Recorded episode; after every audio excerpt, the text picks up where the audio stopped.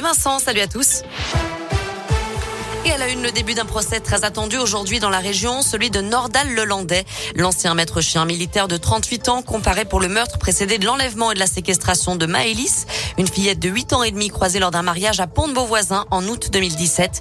L'accusé a pris la parole, il a reconnu qu'il avait bien donné la mort à la jeune fille et s'est excusé auprès de sa famille. Sa personnalité est étudiée aujourd'hui et demain. Il est aussi jugé pour des agressions sexuelles à l'encontre de deux de ses petites cousines, toujours à l'été 2017. Déjà condamné à 20 ans de prison dans l'affaire du meurtre de caporal Arthur Noyer. Il encourt la réclusion criminelle à perpétuité. Le verdict est attendu autour du 18 février. La nouvelle préfète de l'Ain a pris ses fonctions aujourd'hui. Cécile Bigot de Kaiser remplace dès aujourd'hui euh, Catherine de la Roberti. Elle est la deuxième femme à occuper cette fonction dans le département. Ce matin, elle a déposé une gerbe au monument aux morts de Bourg-en-Bresse en présence d'anciens combattants et de personnalités, notamment des élus du département. La première levée des restrictions en France aura lieu mercredi. Les jauges seront supprimées dans les stades et les salles de spectacle. Ce sera aussi la fin de l'obligation du télétravail, même s'il restera bien conseillé au moins trois jours par semaine. Fin aussi du port du masque généralisé en extérieur.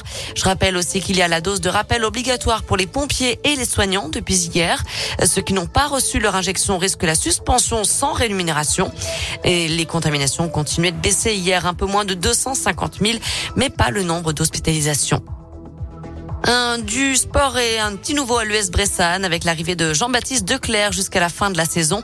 Pilier droit et international belge de 27 ans, il évoluait avec l'aviron bayonnais jusqu'à présent. Enfin, la BD séduit de plus en plus de Français. Les ventes de bandes dessinées ont augmenté de 60% l'an dernier, selon une étude publiée par le groupe GFK.